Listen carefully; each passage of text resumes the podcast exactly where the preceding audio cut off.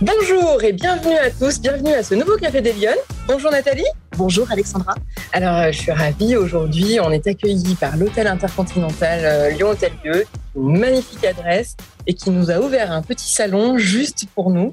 J'avoue que je ferai durer cette interview toute la journée juste pour euh, profiter des, des lieux magiques. Exactement, on est très chanceuse et donc je suis ravie de pouvoir vous accueillir. Nathalie Bianco, vous êtes romancière, vous avez écrit déjà deux romans les petites et euh, les printemps. moi, j'ai eu la chance de lire les printemps déjà. Je vous recommande vraiment euh, vivement l'ouvrage. Euh, et là, vous allez bientôt sortir, je crois, un troisième Un troisième pour la rentrée littéraire, ouais, en, septembre. En septembre. Donc, on a un rendez-vous est déjà pris.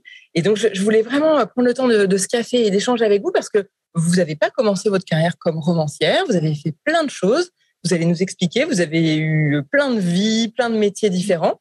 Euh, et vous avez un parcours très intéressant et je voulais un petit peu qu'on voilà, qu'on prenne le temps d'échanger et de voir un, petit peu avec vous comment vous aviez fait, quelles portes vous aviez euh, ouvertes, euh, voilà. mais d'abord, évidemment, Nathalie, première question de l'émission, est-ce que vous êtes une femme engagée et, et pour vous, ça veut dire quoi être une femme engagée? Ah là, je vais vous décevoir. Non, je me considère pas particulièrement comme euh, engagée. C'est là qu'on arrête tout. euh, bon, bah, c'est fait. Voilà. non, je me considère pas engagée dans le sens euh, d'un engagement euh, collectif, faire partie d'une association de, de, de mouvement, de, de, militantisme et tout. Ça m'est arrivé de le faire et à chaque fois que je l'ai fait, il y a toujours eu un moment où ça m'a m'a gonflé, ça m'a fatigué, ça m'a agacé parce que il y a ce, ce cette obligation, entre guillemets, de suivre une ligne de pensée qui me correspond difficilement. Euh, donc, euh, je me, je me considère pas, pas vraiment comme engagée parce que ça, ça viendrait un petit peu contrebalancer mon, mon, envie de, de liberté d'opinion. Donc, je peux m'engager ponctuellement sur des sujets, sur des thématiques. Voilà. Alors oui, c'est ça parce que ce qu'il faut quand même dire à nos Lyonnes qui nous regardent, c'est que vous êtes engagé en tous les cas au sens du débat public. C'est-à-dire que vous donnez votre opinion très régulièrement sur les réseaux sociaux. Sur, Vous avez une page Facebook qui est extrêmement suivie. Euh, et vous donnez votre avis sur des tas de choses, des tas de sujets. Ouais. Est-ce que c'est pas ça? Est-ce que Alors ça peut être une forme d'engagement si on prend l'engagement dans le sens d'assumer, de donner sa vision des choses sans aucune euh, sans aucune volonté d'évangéliser les gens, euh, sans aucune volonté de, de, plaire ou de déplaire, voilà, mais simplement de, de, de poser sa vision des choses euh, et, et, de l'assumer quoi qu'il arrive. Donc oui, effectivement, là-dessus, je, je, suis euh, 100% engagée. Je suis engagée sur mes sur mes, mes idées, sur mes certitudes, sur mes convictions, voilà. Et puis quelquefois, j'assume de, de, revenir en, en arrière. Je, suis engagée sur ma liberté de penser. Et vraiment, c'est dur de dire cette expression parce que c'est tellement galvaudé par euh, la chanson et trucs comme ça. Mais vraiment, c'est quelque chose à laquelle je suis attachée. C'est cette euh, farouchement, c'est ce, droit de, de, penser euh, comme tout le monde sur certains sujets ou pas comme tout le monde ou à rebrousse-poil ou de poser des questions de se moquer de certains sujets ouais. également. Donc ça, oui, j'y suis engagée à 200%. Mais alors justement, parce que moi, ce qui m'interpelle, c'est que vous prenez position vous prenez des positions qui sont pas forcément faciles, qui sont pas forcément des positions, on va dire, de, de des grands courants, mmh. de masse. Vous n'êtes pas dans la convenance, mais on sent vraiment beaucoup d'authenticité, pardon, dans ce que vous écrivez. Est-ce que c'est pas compliqué? Parce que j'imagine que ça suscite des réactions qui sont pas toujours positives. C'est pas compliqué de d'assumer de. C'est tout le sens de l'engagement en fait. C'est très compliqué. C'est par moments, c'est par vagues selon les sujets que je vais euh, aborder. Euh, effectivement, souvent, moi, je, je dis, moi, j'ai rien à gagner à écrire sur tel sujet, à publier telle chronique, j'ai rien à gagner parce que ça viendrait plutôt par moment euh, m'embêter par rapport à ma position de romancière. C'est-à-dire que si je me contentais de faire tout le temps des chroniques pour dire euh, la guerre, c'est méchant, il vaut mieux être gentil, et voilà, forcément que j'aurais, je pourrais faire des jolis textes et ce serait beaucoup plus simple. Donc, pour être très clair, il y a ça arrive qu'on me reproche certaines positions, ça arrive qu'on m'étiquette. Sur, le, sur les réseaux sociaux, en plus, on est très vite euh, identifié, on est très vite trollé. Donc, être trollé, ça veut dire concrètement recevoir euh, des messages d'insultes. Ça veut dire aussi euh, s'apercevoir sur des, des comptes dont on connaît absolument pas les, les gens, qu'on parle de vous en traitant de, tous, les noms. Donc voilà, c'est n'est pas très, pas très confortable. C'est important du coup pour vous de vous exprimer. Pourquoi c'est important de, s'exprimer, donner votre avis? Je je je sais pas. En fait, ça c'est quelque chose. Je, je c'est plus confortable pour moi quand j'ai une opinion que ça sorte, de l'exprimer en faisant très attention parce que je suis pas du tout adepte du je dis un truc et puis ça sort et puis on verra bien. Quand j'ai quand j'ai envie de dire quelque chose, je suis écrivain, donc je, pèse mes mots, je réfléchis, mais c'est ce serait plus douloureux pour moi de le garder. Je fais la, la, balance entre le, les, inconvénients et l'avantage. Et finalement, je, je, je, pense que ce serait plus compliqué de, de vouloir être lisse, consensuel et de garder pour moi des choses qui me, qui me qui m'amusent, qui me choquent, qui me révoltent, qui me qui me chagrinent. Donc c'est presque une forme de besoin finalement. Oui, voilà, c'est peut-être un grand mot, mais il y a, il y a oui, il y a, il y a, du besoin là-dessus. Il y a une envie très forte de, de dire de dire les choses. Et est-ce que vous pensez, ou est-ce que vous vous êtes posé la question, est-ce que les femmes, elles, elles s'expriment suffisamment dans cet espace public? Est-ce qu'elles donnent suffisamment leur avis, selon vous? Peu général, mais oui, c'est un peu général. Je pense que oui, je pense que ça commence. Je pense que euh, en tout cas, moi, sur les, sur les réseaux sociaux, les, les, les, personnes, je me rends compte comme ça en écoutant votre question, je me rends compte que les personnes que je lis avec le plus de plaisir sont souvent des femmes. D'accord. Euh, mais j'en fais pas une généralité parce que je suis vraiment pas dans ce, dans ce genre de, de, classification. Les femmes sont plus ceci, les hommes sont plus cela. Mais, mais je pense que ça, je pense que ça vient effectivement. Euh, il y a des textes engagés, des analyses politiques, des textes sociétaux, des textes drôles qui viennent de femmes. Et puis je lis aussi des, des, des, chroniques pleines de, d'humanité, de douceur, de poésie qui viennent des hommes. Donc je pense que l'écriture doit nous donner cet espace de liberté qui est de, de faire la paix avec son sexe. Voilà, je suis mmh. femme ou je suis homme et je ne suis pas obligée d'écrire comme une femme ou je ne suis pas obligée d'écrire comme un homme. Je suis pas obligée de me limiter à parler d'amour ou à parler de cinéma ou à parler de politique en me cantonnant plutôt là parce que je suis une femme ou un homme. Donc je, je pense que cette écriture, l'écriture doit donner cette liberté et qu'on y vient. Donc les femmes, elles ont des atouts pour réussir dans le débat public, si je vous entends. Autant que les hommes. Autant que les hommes. Vraiment. Jamais je dirais euh, des, des, choses un peu tranchées, genre les femmes. Non, les femmes ont autant d'atouts que les hommes. Euh, ce qui manque ensuite, c'est juste de d'oser, de, se, de, se, lancer. Vous pensez que c'est ça qui leur manque aux femmes? Oh, Oui, je, je pense. Moi, j'ai jamais pensé que, que les femmes étaient meilleures penseuses ou meilleures philosophes. Euh, voilà. Après, le, le, c'est au départ la question, c'est est-ce qu'on y va ou on n'y va pas? C'est ça. Voilà. Si, tout le monde y va, si un homme ou une femme, bon, voilà, c'est exactement comme en politique. Quoi. Je, je, je, je pense pas qu'on puisse dire qu'une femme potentiellement soit meilleure gouvernante ou meilleure ministre. moi, je le dis souvent, moi, mes ovaires ne me confèrent aucune, aucun passe-droit et aucune supériorité, aucune infériorité. Évidemment. Donc, euh, la question est juste, est-ce qu'on y va? Alors justement, vous, vous avez fait là le choix assez récemment d'y aller, entre guillemets, c'est-à-dire de vous lancer en tant que romancière, en tant qu'écrivain. Mm-hmm. Vous dites écrivain, écrivaine, vous dites pas vous? Moi, je dis encore écrivain, mais, mais, je, mais je, c'est pareil pour moi, c'est pas un combat. Voilà. Je m'offusque pas quand on dit que je suis écrivaine ou quand on dit auteur ou autrice. Moi, j'ai tendance à raisonner un peu à l'ancienne parce que j'aime bien aussi, ça devient un peu une provocation de dire je suis écrivain, je suis auteur. Et en même temps, j'en fais pas un combat. je me bats pas contre ça. Voilà. ça, ça, ça, se passe pas là. Voilà, c'est pas grave. Si vous voulez mettre un E à la fin, on peut mettre un E. Il se trouve que j'ai été suffisamment mauvais élève dans ma vie pour aujourd'hui respecter les règles qui existent encore d'orthographe, de, de, grammaire, de conjugaison, mais euh, je me rends compte que ça m'arrive de, de, me définir comme auteur, à mettre un E, autrice. C'est pas un sujet. Pour non, voilà, c'est pas un sujet. je pense qu'on a bien plus intéressant. Et, des fois, ça m'arrive hein, sur mes textes qu'on m'interpelle en disant ah, mais pourquoi utilisez-vous le mot auteur avec un E alors que c'est autrice ou des choses comme ça?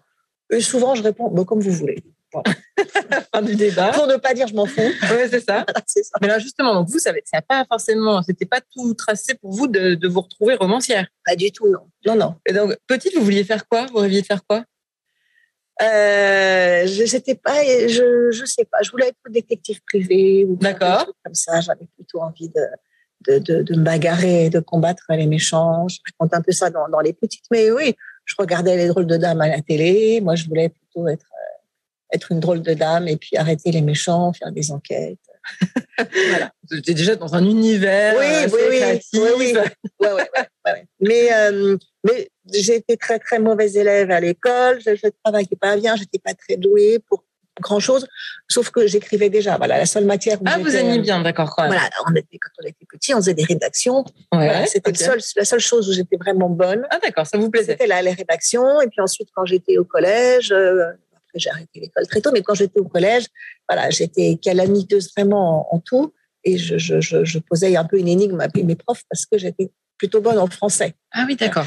Je voulais pas jamais, je voulais pas être écrivain parce que me paraissait pas être un métier très très folichon. hein. Ouais. Beaucoup moins bien que d'arrêter des, euh, beaucoup Des moins voleurs. bien que d'arrêter des voleurs. Mais il se trouve que ça s'est imposé à moi parce que c'est c'est peut-être la chose que j'ai toujours fait le, le plus euh, le plus facilement. Ouais, le plus spontanément. ouais, ouais. Et alors, donc, du coup, vous n'avez pas passé le bac, hein, je crois, c'est ça? Hum.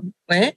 Euh, vous vous êtes orienté vers quoi? Vous avez fait quoi? Vers, vers rien du tout parce qu'en fait, euh, moi, je fais partie de ces généra- enfin, de ces jeunes, il y a encore plus maintenant, qui étaient en échec euh, scolaire. Ouais. hein. Moi, je Tôt. très très tôt, voilà. Moi, je venais d'un milieu très défavorisé où de toute façon, c'était pas grave. Voilà, c'est- D'accord. On n'avait pas des cours de rattrapage, on n'essayait pas de trouver une autre solution. C'était pas grave d'être euh, voilà. Moi, je, je- j'ai grandi dans un milieu où euh, euh, si il y avait deux options qui s'offraient à, à moi, en gros, quand on était une femme, euh, c'était euh, la coiffure, Ouais. hein, ou la coiffure, l'esthétique, ou, ou vendeuse à la rigueur, ou l'option un peu plus chic était d'être secrétaire, standardiste et secrétaire. Voilà. Et dans mon dans mon spectre, ADN, dans ouais. mon spectre, dans ma culture, voilà, secrétaire, c'était vraiment le, le, le top de, de ce que je, ce à quoi je, je pouvais espérer. D'accord. Euh, donc, comme j'étais pas douée de mes mains avec la coiffure, je pense que j'aurais vraiment traumatisé des- pas mal de gens. je me suis euh, donc j'ai j'ai fait plein de petits boulots. D'accord. Donc, J'ai été serveuse, géo au club med, euh, Ok. j'ai bossé en usine. euh, Vous vous j'ai- rappelez votre premier job ou votre premier stage? Ouais, mon premier job, euh, c'était dans une usine, euh, dans une entreprise qui recyclait des vêtements. euh, D'accord. Qu'on distribuait les, les vêtements que que vous donnez, euh, voilà. Donc mon premier job, euh, j'étais sur une chaîne et je triais les, les vêtements en fonction euh, à laver, à jeter, euh, voilà. Donc c'était c'était un truc comme ça, un job. Est-ce que, c'est est-ce que vous avez eu euh, des gens qui vous ont aidé dans votre parcours? Est-ce que vous avez été aidé, encouragé par des hommes, des femmes, les deux? Est-ce qu'il y a des gens qui ont compté et qui ont été moteurs à vous, à vous dire allez, fais plutôt ci ou va, va là-dedans?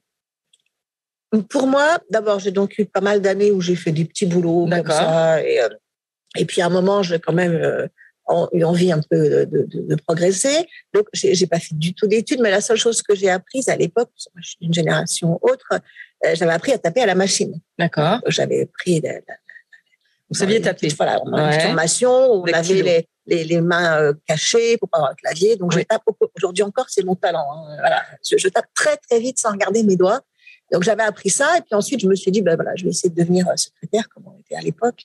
Et, euh, et est-ce que j'ai été encouragée? Euh, Oui, je pense qu'à un moment de ma vie, euh, j'ai dû avoir un, un responsable, un chef qui, qui m'a qui m'a donné de plus en plus de responsabilités, D'accord. qui, qui m'a fait passer de secrétaire à assistante, à vraiment, qui m'a fait. Et donc euh, oui, oui, je pense que la, la première personne qui m'a qui m'a aidé à, à, à croire en moi et à, Ouais. à que j'avais peut-être un potentiel, c'était un c'était un homme. D'accord. Et puis ensuite, j'ai eu une femme chef. Et pareil, voilà. Je, je, je me suis souvent dit, c'est un petit peu comme une, une spirale euh, positive. Quoi. Une fois que ça a commencé, Ouais, les gens ça. vous aident. Dans une, moi, en tout cas, mon expérience est que si vous êtes motivé et si vous avez euh, un, du potentiel ou un peu de talent, les gens sont plutôt d'accord pour, euh, pour, vous, aider. ouais, Voilà, on peut toujours tomber sur des, des cas névrotiques qui vont vous mettre des bâtons Oui, dans les roues, a. bien sûr. Mais, Oui, oui. mais les gens sont plutôt contents de voir émerger des gens, de dire tiens, elle peut faire ci, elle peut faire ça, mais tiens, elle- voilà. Donc c'est plutôt, c'est plutôt positif. Encore une fois, il faut y aller. Ouais, c'est ça. C'est juste le, la, la fenêtre de départ qu'il faut. euh, Et vous, c'était quoi votre moteur? C'était de dire, je veux vraiment, euh, je veux être secrétaire, je veux passer les échelons pour. euh, Ah, voilà, ou- moi, moi, je, je pense que ce qui m'a dévoré quand j'étais jeune, c'était l'envie. D'accord. C'était vraiment euh, l'envie, l'envie, pas forcément au sens sympa du terme. hein, Ouais. J'étais envieuse. D'accord. Ah oui, d'accord. J'avais envie, mais j'étais ouais. aussi envieuse quand je voyais des, des, des, des, filles dans la société où je travaillais. Moi, j'étais au début au standard, hein, je faisais des cafés. Quand je voyais les filles passer avec des tailleurs, des talons, je les trouvais hyper chic. Elles avaient toujours l'air affairées, Ouais, dossiers. Je me disais, ah, c'était un peu comme une série encore Ouais, télévisée. ouais, je me disais, qu'est-ce que j'aimerais être moi aussi, à m'habiller comme ça? Qu'est-ce que j'aimerais avoir des réunions? Voilà, c'était l'envie dans ce, dans ce sens-là. Qui a été moteur. Ouais, ouais, ouais, vraiment. Et puis l'envie, et puis un petit sentiment de mince, quoi. euh, Qu'est-ce qu'elles ont de plus que moi? Ouais. Pourquoi je ne pourrais pas le faire? Est-ce que vous avez senti à l'inverse, je ne sais pas, est-ce que des fois vous avez senti qu'on vous bloquait, qu'on vous interdisait des accès, des promotions, des euh, est-ce qu'il y a des choses où on ressent euh, que voilà vous n'êtes pas forcément la bienvenue ou que Honnêtement, non. Non. Non. C'est certainement dû se produire. Je pense que si ça s'est produit, ouais et là, là, je vais avoir une parole un peu. euh, c'est plus les femmes. Ah les femmes entre Ouais, elles ouais, ouais. Si- S'il y a des gens qui m'ont un peu mis des bâtons dans les roues, qui m'ont regardé un peu de haut, c'est plutôt les femmes. Ouais. Voilà. Parce qu'il y, y a plus une, un phénomène peut-être qui a pu se produire parfois. De, mais, mais vraiment, j'en parle, c'est à la marge. oui c'est ça C'est- 90% des gens que j'ai- rencontrés étaient bienveillants, les femmes étaient, étaient solidaires et tout. Mais, mais c'est vrai qu'il y a peut-être pu avoir des fois des petites. euh, Mais c'est plus du domaine de la, de la, de la- la rivalité euh, Ouais, féminine. féminine. Ouais, ouais. Donc vous avez fait euh, donc vous avez été secrétaire assistante ouais. et après vous avez fait quoi? Alors en fait, ce qui s'est ce que j'ai fait, je peux, quand même, je peux quand même le confesser après Ouais. tant d'années, euh, je, je voulais trouver un métier, je voulais rentrer dans une entreprise, je voulais bosser dans un D'accord. je voulais avoir un bureau, je voulais avoir un ordinateur. Et puis, je, j'ai eu du mal à, à trouver des postes qui, étaient intéressants. Et puis, à un moment, euh, tout simplement, j'ai on dit, j'ai upgradé mon, mon CV. Ouais. j'avais pas de diplôme. Et, et franchement, même dans les années euh, 80, 90, euh, ne pas avoir du tout de diplôme, c'est- c'était un vrai frein c'est un frein, il faut le, il faut le dire. oui ça veut Donc, dire que personne ne vous prenait c'est ce que Ouais. vous me disiez avant l'émission personne ne vous proposait Voilà, un on ne entretien regardait pas. Voilà, Ouais, on lit pas votre CV. On lit pas le CV. Donc, à un moment, j'en ai, j'en ai eu marre. Cette, cette, euh, ce que je vivais comme une injustice, euh, ça m'a énervé. Je me suis dit, bon, allez, je, je- tente le coup. Voilà, donc j'ai, upgradé mon CV. Le upgradé, c'est le mot chic pour dire bidonné. Hein. ouais Je me suis mis un diplôme que j'avais pas, mais je me suis dit, je pourrais très bien l'avoir. Si j'avais, pas de raison. Donc, du coup, j'ai pas choisi un truc euh, trop. euh, voilà, je me suis juste mis un BTS, un bac plus 2. Je me suis dit, ça, ça fera déjà l'affaire ouais j'étais pas déjà assez ambitieuse pour euh, taper plus haut, mais je sais pas si j'étais, je manquais d'ambition ou peut-être j'étais bien réaliste déjà. Et ça a été magique. Dès que je me suis mis cette ligne sur mon CV, ça a tout changé j'ai eu des entretiens et j'ai été embauchée immédiatement. ah oui Euh, ça m'a, j'étais très contente. ouais Et puis c'est un peu vertigineux de se dire ah mais c'est ça en fait. Ouais, C'est juste ça qui, qui Mm. manquait. C'est juste ça. J'étais la même l'année dernière. euh, mais bon, j'étais tellement contente d'avoir un, un pied de, dans l'entreprise que je me suis dit, bah, tant pis. Alors, j'ai, bien sûr que c'est jamais agréable. Je, je suis pas hyper euh, fière de ça. Puis, j'ai quand même vécu quelques années en me disant, Ah, si on le sait. oui c'est ça euh, ouais, et puis en même temps, j'avais, c'est un peu comme les, les pubs euh, avec un petit démon, un petit ange. Il y avait une partie qui disait, Oh, ça craint si on le sait. Et puis l'autre qui disait, mais qu'est-ce que t'en as à faire? Ouais, Au ouais. pire, tu dis, bah ouais, c'est comme ça. Vous êtes vraiment des mauvais recruteurs puisque vous Vous avez n'avez pas pas, vérifié. décelé. le- le- voilà, vous n'avez pas vérifié et vous n'avez pas décelé que j'avais un potentiel aussi avant de rajouter cette ligne. Oui, puis j'imagine que de toute façon, après, c'est aussi donnant donnant. Si vous ne Mm. donnez pas satisfaction, on va peut-être se poser Voilà. la question de vos diplômes. Exactement. Et si Exactement. à l'inverse, non. Donc après, voilà, je suis rentrée euh, dans une entreprise et puis j'ai- monté les échelons. D'accord. petit à petit, à mon rythme, et c'était euh, et c'était sympa. Alors, comment vous vous retrouvez romancière? Vous avez fait quoi entre, entre Alors, donc moi, je suis rentrée. Donc l'entreprise qui a été la plus euh, significative pour moi, j'y suis rentrée comme euh, secrétaire, assistante, euh, chef de produit, chef de groupe. Je suis partie euh, Ah oui, responsable. vous avez vraiment fait tous les échelons. oui, oui, j'ai Ok. fait- voilà, je suis partie. J'étais responsable marketing. Euh, Ah oui, donc une donc, sacrée évolution. c'était- hein. C'était sympa. Oui, oui, j'ai passé de, de belles années. J'ai vraiment gravi les échelons. Donc, ensuite, tout a été plus facile. C'est Ouais. c'est vraiment, faut vraiment se représenter une pyramide. quoi. Une fois qu'on a, d'abord, le plus dur, c'est de mettre le pied Ouais. sur l'escalier. Déjà, qu'on vous laisse mettre le pied sur l'escalier. Après, c'est plutôt affaire de, de, de travail, de volonté de- Et de persévérance. et, et d'engagement, voilà. Et puis, une fois que vous y êtes, en- ensuite, tout est facile. Entre, après, il y a plein de pyramides et il y a des ponts entre les pyramides. Donc, ensuite, la, la vie est facile. La vie professionnelle euh, devient facile pour peu qu'on souhaite et qu'on veuille s'engager Oui, sur, sur des ponts. Ouais. Donc, après, j'ai travaillé dans d'autres entreprises, un peu moins longtemps. Et puis, euh, à un moment, euh, j'ai eu envie de faire euh, autre chose. Donc, je suis devenue consultante D'accord. pour un, cabinet de, conseil en management. Et là, j'ai dû refaire un peu la même chose.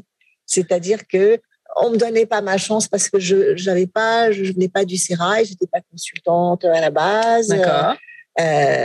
Donc encore une fois, j'ai dû encore un peu enjoliver mon expérience. cest qu'en gros, j'ai bossé un petit peu à mon compte. D'accord. J'ai rien fait parce que vraiment c'était pas mon, j'aimais pas ça bosser toute seule. Et puis ensuite, j'ai dû vraiment euh, étoffer mon, mon, mon, mon histoire. Storyteller. Ouais, ouais, voilà, voilà, voilà. Ce concept de d'écrire sa légende personnelle. Donc voilà, j'ai été obligée vraiment la, la gonfler pour rentrer dans un cabinet. Et, euh, et, une fois de plus, je me suis dit, voilà, c'était juste ça, en fait, qu'il fallait. Il fallait juste que je leur raconte que j'avais. C'est une drôle de leçon, là. Que, j'avais déjà, ouais, que j'avais déjà fait. Et, et, et, dans ce cabinet, je refais à peu près le même parcours, c'est-à-dire que j'ai monté, j'ai été très rapidement consultante senior, j'ai eu des missions super intéressantes, j'ai animé des séminaires, j'ai fait des formations, voilà, c'était, j'ai travaillé 16 ans dans un cabinet. Ah oui, d'accord. De consulting, voilà, c'était, euh, c'était vraiment une, une chouette expérience. Et donc là, euh, la crise sanitaire arrive, c'est ça? Alors la crise sanitaire arrive, je fais, alors moi, c'était un métier où je me déplaçais beaucoup, j'étais tout le temps euh, je me rendais pas compte, mais j'étais tout le temps à 200 à l'heure, euh, dans les trains, dans les avions, animé un jour. je rentrais tard, je me partais très tôt le matin, et, la crise sanitaire euh, arrive, et, et là, je dois quand même l'avouer, je, commence à vivre ma meilleure vie. On peut le dire, mais je, suis chez moi, tranquille. Je, Tout s'arrête. Formidable. Et j'écrivais déjà sur les réseaux sociaux, j'écrivais déjà mes des chroniques. Et tout le temps, disais, d'abord, j'ai le temps de faire que des chroniques. Et puis un roman, c'est inimaginable parce qu'il faut, j'ai pas, j'ai pas les idées, j'ai rien pour faire un roman. Et puis la crise sanitaire arrive et, voilà, j'ai le temps d'écrire un roman. Euh, et, là, l'idée, l'idée vous vient comme ça? Enfin, comment ça se passe? Comment on a l'idée d'écrire un roman? On se réveille un matin, on se dit ah, tiens, ça pourrait faire une bonne histoire. Ouais, c'est une question de, temps en fait. Je pense que quand on a le temps, euh, notre cerveau fonctionne. Euh, ils cherchent d'autres choses à faire. Ouais, ouais, ouais, C'est une question de temps et puis pas, que, mais oui, le, pour moi, le, cette révélation qu'avec du temps, je peux faire des choses. Et là, vous vous dites, euh, allez, je vais écrire un livre, j'y vais, je me sens capable, je tente le truc. J'écris un, j'écris un roman, je m'amuse avec ça, je l'écris très vite, mais je faisais ça toute la journée. Et puis, et puis je l'auto-édite parce que, en fait, je raconte souvent les mêmes anecdotes, mais quand on envoie son roman à des éditeurs, bien entendu, 99,9% ah, de chances de se prendre un râteau. Oui. Mais ça, c'est pas le plus, le plus révoltant. Moi, ce qui m'a le plus euh, étonné et révolté, c'est que je reçois des lettres type de refus qui me disent votre roman, machin, mais qui me disent euh, néanmoins, nous vous rappelons, nous vous informons qu'il existe des solutions alternatives vous pouvez euh, vous auto-éditer, euh, blabla. Et euh, les éditeurs hein, nous renvoient vers l'auto-édition et en plus nous donnent un code en disant avec ce code-là, nous pourrons suivre votre activité ah oui. et surtout suivre vos ventes. En gros, si ça marche, on vous rappelle. Exactement. Et moi, j'avais une idée plutôt romantique du monde de l'édition, hein, en disant on détecte un talent, on l'accompagne. J'ai trouvé ça infâme, voilà, de, dire je, je, ton livre, il m'intéresse pas, mais si jamais il se vend, il va m'intéresser. Ça. En gros, je prends zéro risque, mais par contre, si jamais ça se vend, je, je viens rien. Donc, ça m'a vraiment, vraiment agacé. Donc, je me suis effectivement auto-édité euh, sans leur code, rien du tout, en me disant, je, garde tout pour moi et je, je, je signerai jamais. D'accord. un éditeur, si c'est comme ça, c'est pas la peine. Donc j'ai écrit ce premier euh, roman qui, qui, a bien marché. qui s'appelle Les Petites, hein Qui s'appelait Les Printemps, parce ah, les fait, sont sortis dans l'autre Ah, d'accord, ok. J'ai écrit Les Printemps. Ensuite, deuxième confinement, j'ai écrit Les Petites. Et là, j'ai été contactée par un, éditeur qui me suivait sur les réseaux sociaux depuis, euh, depuis longtemps et euh, qui m'a dit, Nathalie, voilà, je, je, enfin, une éditrice en l'occurrence, qui est aussi auteur, qui s'appelle Caroline Bondran, et qui m'a dit, Nathalie, voilà, je viens d'être nommée directrice de collection d'un nouveau label euh, qui se monte chez un éditeur euh, reconnu, mais qui ne faisait pas de la littérature générale. D'accord. Depuis le temps que je vous suis, j'aimerais bien vraiment beaucoup euh, vous éditer. Et là, bah, j'ai dit oui tout de suite parce que c'était vraiment l'idée que je me faisais de l'édition. Ah Quelqu'un qui aime les textes, qui, qui, qui, qui, qui vous a suivi, qui vous a repéré. Et... Donc, du coup, là, j'ai signé les, yeux fermés chez cet éditeur. Donc, ce qui veut dire qu'ensuite, les livres ont pris une autre, euh, Ah oui, vous avez senti la différence. Ah bah oui, j'ai retiré mes livres de la, parce que l'auto-édition c'est artisanal, hein, c'est du bidouillage. Donc là, mes livres sont en librairie, voilà. Mais quand, vous la démarche de se dire je vais, je vais m'auto-éditer, euh, vous l'avez, c'est en discutant avec vos proches et il y a quelqu'un qui vous dit bah tiens, puisque tu n'as pas de retour d'éditeur, tu n'as qu'à faire de l'auto-édition vous vous dites, moi, je vais jusqu'au bout. Oui, je me suis dit, bah, ça m'a tellement énervé ces premiers retours où les éditeurs eux-mêmes me disent, bah, auto-éditez-vous, puis si ça se vend, on vous recontactera. Que je me suis dit, bah, je vais m'auto-éditer, et si ça se vend, vous ne me recontacterez pas parce que je ne vous répondrai pas. Voilà.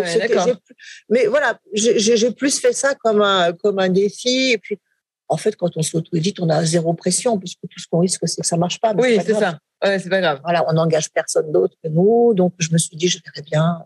Non, mais c'est rigolo parce que ça dénote comme d'une, d'un tempérament. De... Moi, j'ai, je, je, j'ai souvent un tempérament qui me pousse à dire, on verra bien. Allons-y. Vous ne posez pas de questions. Voilà. Et puis, si ça marche pas, c'est pas très grave. Ah oui, voilà. ça, c'est important, en fait. Donc, euh, je me suis dit, voilà, et au, au pire, qu'est-ce que je risque voilà vous n'avez pas, pas de sentiment de vous dire je suis pas légitime ou, pourquoi j'irai écrire un roman? Vous vous posez pas de questions. Je me dis jamais, enfin je me dis jamais. J'essaye, j'essaye de ne pas me dire je suis pas légitime. J'essaye de raisonner en me disant euh, je suis légitime si je le si je le décide. Si je le décide et puis si finalement je l'étais pas, c'est pas grave. Ah non, je vous pose la question parce que c'est un, truc qui revient souvent chez les femmes quand on discute. C'est très féminin. je pense que c'est très féminin parce que euh, dans toute ma vie, pardon, quand j'ai raconté mon histoire de dire euh, pour rentrer enfin dans le monde du travail qui me faisait fantasmer, j'ai dû euh, gonfler mon CV, j'ai dû bidouiller, j'ai dû m'inventer un diplôme que j'avais pas. C'est une anecdote qui a toujours fait beaucoup rire les hommes. Les hommes m'ont souvent dit bah, moi aussi, hein. ah, super, bah, moi aussi bien entendu. Et les femmes m'ont souvent regardé avec des grands yeux. Oui, c'est clair. Ah bon, tu as fait ça Et c'est là, je me suis dit, ah ouais, c'est ça peut-être, encore une fois, ce qui manque peut-être aux femmes, c'est cette, euh, cette petite audace. Oui, c'est ça. J'y vais. J'y vais et on, et on verra bien et c'est pas grave en fait. Pas non plus, euh, Mais je mets ça tout à fait en rapport avec une, une statistique que j'avais vue une fois dans un article qui disait que euh, quand un homme ou une femme sont en recherche d'emploi, euh, quand une annonce ne correspond pas tout à fait au profil de l'homme, il répond à peu près, même s'il a 50% des compétences, même, s'il lui en manque donc 50%, il y va, il tente le coup. Et une femme, elle va répondre quand elle a 80% c'est ça. des compétences. C'est ça. C'est vraiment cette pitchonnette-là d'audace qui manque. C'est as 50%, mais tente le coup quand même. Exactement. Moi, j'ai commencé à bosser, j'avais 20%. Même pas, même pas. Voilà. parce que très concrètement, mon premier boulot que j'ai enfin décroché euh, de, de, secrétaire, moi, j'avais appris à taper à la machine, mais sur les anciennes machines. Et, voilà. et puis ensuite, j'avais rebossé, j'étais serveuse et tout, donc j'avais pas eu l'occasion de le mettre. En Quand je suis arrivée dans le monde du travail, les premiers ordinateurs dans les entreprises. Moi, j'avais pas d'ordinateur personnel. Oui, ça correspondait ma pas première à ce que journée de travail, euh, elle a quand même consisté à tourner autour de mon truc pour voir où ça s'allumait, euh, comment ça marchait. Quoi. c'est Ah oui, vous êtes autodidacte à fond, vous êtes débrouillée toute seule. J'ai, alors voilà, tout à l'heure, vous m'avez demandé quels étaient les hommes qui m'avaient aidé. Je pense qu'il y a un homme qui était dans, à côté de moi, on avait des, des bureaux euh, paysagers. Quand je suis arrivée le matin, qui m'a vu tourner perplexe autour de mon ordinateur pendant un petit moment. Quand j'ai enfin trouvé comment ça s'allumait, je cherchais comment ça marchait et tout. Et il a vu mon manège. Il est venu me voir pour dire Est-ce que je peux vous aider peut-être? Ah Et donc lui, il n'était pas dupe. Il a parfaitement vu que j'y connaissais rien du tout. Et je pense que ça l'a amusé. Il l'a dit à personne. il l'a dit à personne. Je pense que ça l'a amusé. Il m'a dit regarde, je vais vous montrer comment ça fonctionne. Voilà, donc il m'a montré un petit peu. Voilà, et c'est et donc voilà, c'est peut-être à lui que je dois beaucoup euh, le plus finalement dans ma carrière. Oui, en fait, c'est de la débrouillardise que vous nous enseignez. Ouais. Vous dites quoi à vos enfants aujourd'hui? Vous leur dites ça? Vous leur dites d'être, euh, qu'il faut se débrouiller, mm. qu'il faut jamais se laisser. Euh, oui, oui, une bien sûr. Voilà. Bah, après, mm, forcément, quand on a des enfants, on les élève un peu plus, de manière un peu plus euh, dans un, cocon. Donc, les miens sont pas particulièrement débrouillards, sont pas très audacieux. mais quand même, oui, souvent, je, je, le dis, je leur dis, je leur dis, mais vas-y, tente ta chance. Qu'est-ce que tu as à perdre?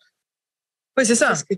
là, aujourd'hui, vous, maintenant, vous êtes, vous avez changé du coup d'univers. Vous, vous êtes dans l'écriture. Oui. Alors aujourd'hui, euh, je, je, suis romancière à temps plein. Et pas que romancière, en fait, puisque mes, mes, mes je suis en discussion pour l'adaptation de mes romans en série ou à la télévision, ah, excellent. de, vendre les droits audiovisuels. Donc, dans cette optique, moi, ce qui m'intéresse, c'est pas que de vendre mes droits, c'est de, de, travailler sur le scénario. D'accord. Donc, euh, on encore dans un autre univers. Ouais, voilà, ça c'est encore un truc auquel je connais pas grand chose. Mais là, je l'ai dit. Vous avez upgradé votre ouais, non, bah non, justement, pour la première fois, je l'ai dit très clairement. J'ai dit, moi, ça, m'intéresse de, de pas que de vendre les droits, mais de travailler sur le scénario. Mais j'y connais rien. Mais, mais j'ai quelque chose qui me dit que ça, que, voilà, que ça doit pas être bien compliqué. Voilà. C'est souvent une phrase que je me répétais plus jeune quand je voyais passer des, des, des femmes cadres, mais ça n'a pas l'air bien compliqué. je pense que je peux le faire. Oui, en fait, c'est accessible. Il faut juste euh, y entrer, il faut tenter. Ouais. faut tenter, on verra bien. Ouais, qu'est-ce que qu'est-ce que vous pourriez donner comme conseil euh, aux Lyon qui nous écoutent et qui auraient envie, euh, voilà, un secret, un secret envie de d'écrire un livre ou de ou de se lancer, je sais pas, de devenir journaliste ou je ne sais quoi. vous leur vous leur dites quoi? Mais tentez le coup tenter le coup sans vous mettre trop de pression. Je pense que quand on est en mode je joue ma vie sur ce coup-là, c'est mm. quand même, qu'on soit un homme ou une femme, ça tétanise un petit peu. Donc, euh, donc euh, amusez-vous avec votre envie. Est-ce que les réseaux sociaux aujourd'hui, c'est une, euh, c'est une façon de se faire remarquer? Oui, certainement, oui. Donc euh, il faut tenter, il faut faire des blogs, des dans l'écriture, euh, certainement dans d'autres euh, trucs que je connais pas, mais dans la musique, dans la peinture, les réseaux sociaux, c'est quand même une manière accélérée de montrer, regardez ce que je ce que je fais, vous aimez, vous aimez pas. Donc oui, je pense qu'il faut le. Est-ce qu'il y a des trucs à faire ou à pas faire? Hein, Je sais pas, des formats courts, des formats longs. Est-ce qu'il y a des trucs astuces bah, je sais pas parce que moi je suis un peu décalée parce que maintenant tout le monde va plutôt sur l'image, sur sur Instagram. Moi, je, suis sur Instagram, mais j'aime pas parce que Instagram, faut faire des textes courts. Oui. Moi, j'aime bien développer ma pensée. Voilà, je, je sais pas faire des photos, donc c'est toujours nul ce que je publie. euh, donc moi, je, finalement, moi, je, je, continue à creuser mon, mon, chemin qui est un peu à rebrousse-poil. Parce qu'aujourd'hui, euh, sur les réseaux sociaux, je pense que tout le monde vous dira, il faut faire des photos, il faut des textes courts et des vidéos.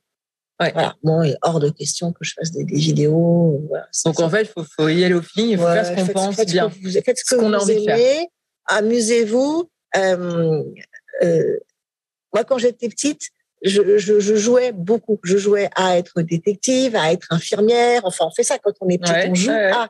Et je pense que quand on est, quand on grandit, on perd cette, euh, cette envie, ce réflexe de et si je jouais C'est-à-dire que si, si, vous voulez être être actrice, et, ben, et si je jouais à être actrice Si vous avez envie de, de monter une entreprise, d'ouvrir une pâtisserie, et si je jouais à être pâtissière? Et si on se dit, je joue, quand on joue pour que le jeu soit bien, on y met toute son énergie. Et en même temps, si ça marche pas, c'est pas grave. Mm. Voilà. Moi, moi, je joue encore. Euh, je suis arrivée ici tout à l'heure à la réception de cet hôtel qui, qui, qui, qui est somptueux. Ah, moi, je viens d'un milieu extrêmement modeste. Moi, j'ai grandi dans des, des, cités vraiment atroces. Donc, Là, ben, je me suis dit, bah, je joue à être une princesse. Vraiment, ah tout le temps, cette pensée-là me traverse. Ça s'adapte à son environnement. Je joue. Je me suis dit, tiens, ah, t'as mis une belle robe, ça va, tout va bien. Voilà, je, joue à être une dame chic. Ça rend tout plus simple et plus, et plus sympa. Donc, c'est vraiment un conseil que je donne à, aux femmes qui ont envie de se lancer, quelle que soit leur envie, jouer à l'être. Et puis, vous, vous, verrez bien si ça marche. Mais si ça marche pas, c'était un jeu.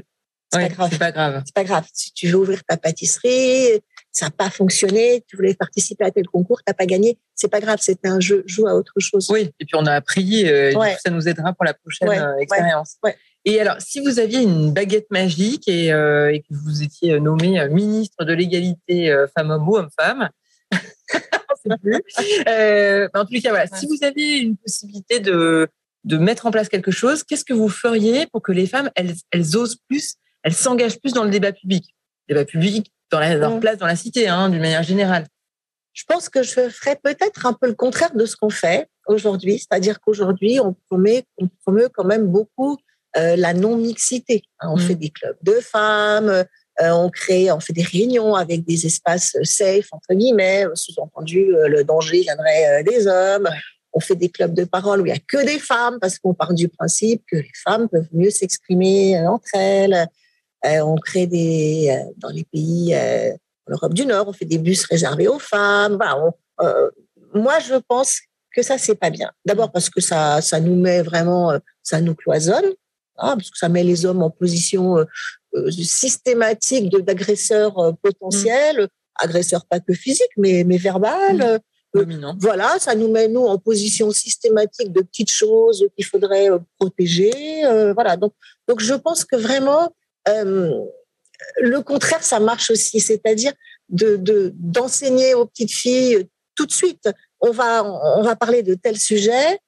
Tout le monde prend la parole. Mm. Alors bien sûr, ça veut dire qu'il faut être un régulateur. Il faut pouvoir dire aux garçons attends, maintenant tu t'es gentil, mais il faut pouvoir dire aussi aux filles t'as pas parlé, et ben la prochaine fois tu prendras la parole. Mm. C'est pas aussi à nous de venir tout le temps te tendre le micro. Voilà, je mm. pense que davantage de, de mixité avec cette fonction régulatrice d'encourager les filles et peut-être quelquefois un peu de, réguler les garçons, mais, mais sans y mettre non plus trop de, de drama. voilà, c'est juste voilà, voilà. Je, je, pense que c'est à ce prix qu'on peut, euh, voilà. J'ai peut-être une position un peu d'une autre génération parce qu'encore une fois, aujourd'hui, on n'est pas là-dedans, mais, mais je pense que plus on se mélangera, mm. plus on encouragera les filles, et puis on fera remarquer quelquefois aux garçons quand ils prennent trop de place, mais après, en laissant les choses se faire naturellement. Oui, c'est ça. C'est-à-dire que je suis pas favorable, par exemple, au quota, mhm.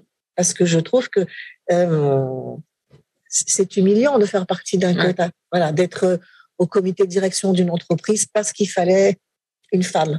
ça, ça, enfin, moi, en tout cas, ça me parle pas du tout, du tout. En revanche, je pense qu'il est tout à fait normal qu'on laisse, les, qu'on donne leur chance aux femmes comme euh, comme aux hommes. Mais je, réfléchissais à un, autre, il n'y a pas très longtemps, on a une, nouvelle première ministre qui a été nommée. Euh, et je lisais beaucoup d'articles et sur les réseaux sociaux, je voyais beaucoup euh, que c'était quelque chose d'assez remarquable dans le sens où on le remarque parce qu'elle est une femme. Mm.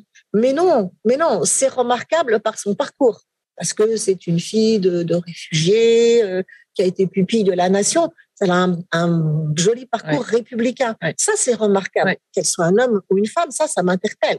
Mais qu'elle soit une femme, moi, je, m'en fiche. Et d'ailleurs, le deuxième élément assez euh, étonnant, je trouve, sur cette nomination, c'est qu'on parle aussi beaucoup du fait qu'elle doit s'imposer par rapport au président de la République. Et je mmh. me faisais la réflexion que ça, on, se la poserait beaucoup moins, cette question, si c'était un homme. Oui, Moi, ça ne m'intéresse pas de savoir. Quand, quand, euh, quand, le président disait je voudrais une femme première ministre, moi, ça me révoltait. Je me dis, mais, mais pourquoi? Oui, c'est pas la raison pour laquelle on choisit son quelqu'un de, compétent.